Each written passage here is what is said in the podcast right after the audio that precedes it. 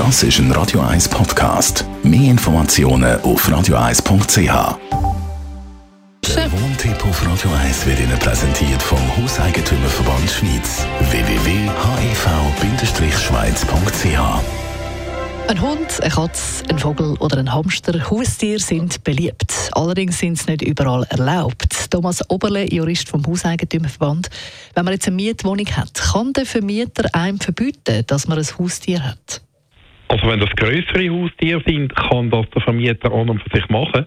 Muss allerdings daran denken, dass er das im Mietvertrag explizit müsste vereinbaren. Es gibt nicht ein generelles Verbot, solche Tiere zu halten.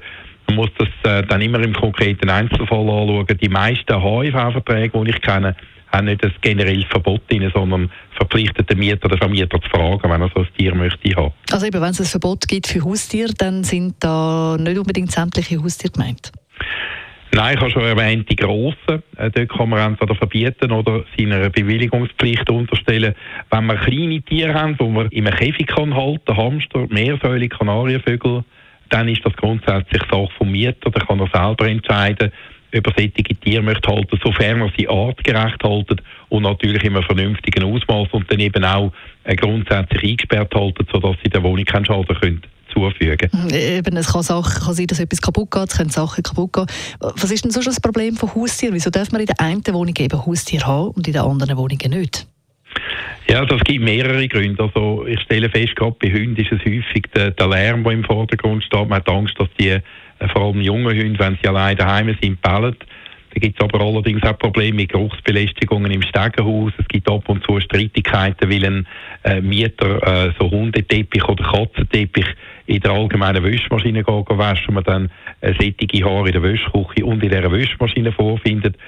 Es gibt natürlich auch dann äh, Vermieter, die Angst haben, dass ihnen die Haustiere denke jetzt an Hunde, aber auch an Katzen, die Tapeten können zerkratzen, möglicherweise Sachen in der Wohnung kaputt machen. Mhm. Und wenn genau das passiert, aber eben Tapeten verkratzen, Parkettboden verkratzen, äh, wie sieht denn das aus mit der Abnutzung? Weil allgemein ist es so, wenn man mehrere Jahre in einer Mietwohnung wohnt, dann ist da automatisch auch Abnutzung, die natürlich mitspielt und man muss dann nicht unbedingt alles zahlen.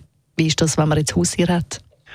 Also dort kann man grundsätzlich davon ausgehen, wenn ein äh, Vermieter Tierhaltung erlaubt, dass er dann ein, ein grösseres Ausmaß an Abnutzung muss äh, erlauben. Also das ist dann ein bisschen eine andere Situation, als wenn er sie verboten hat.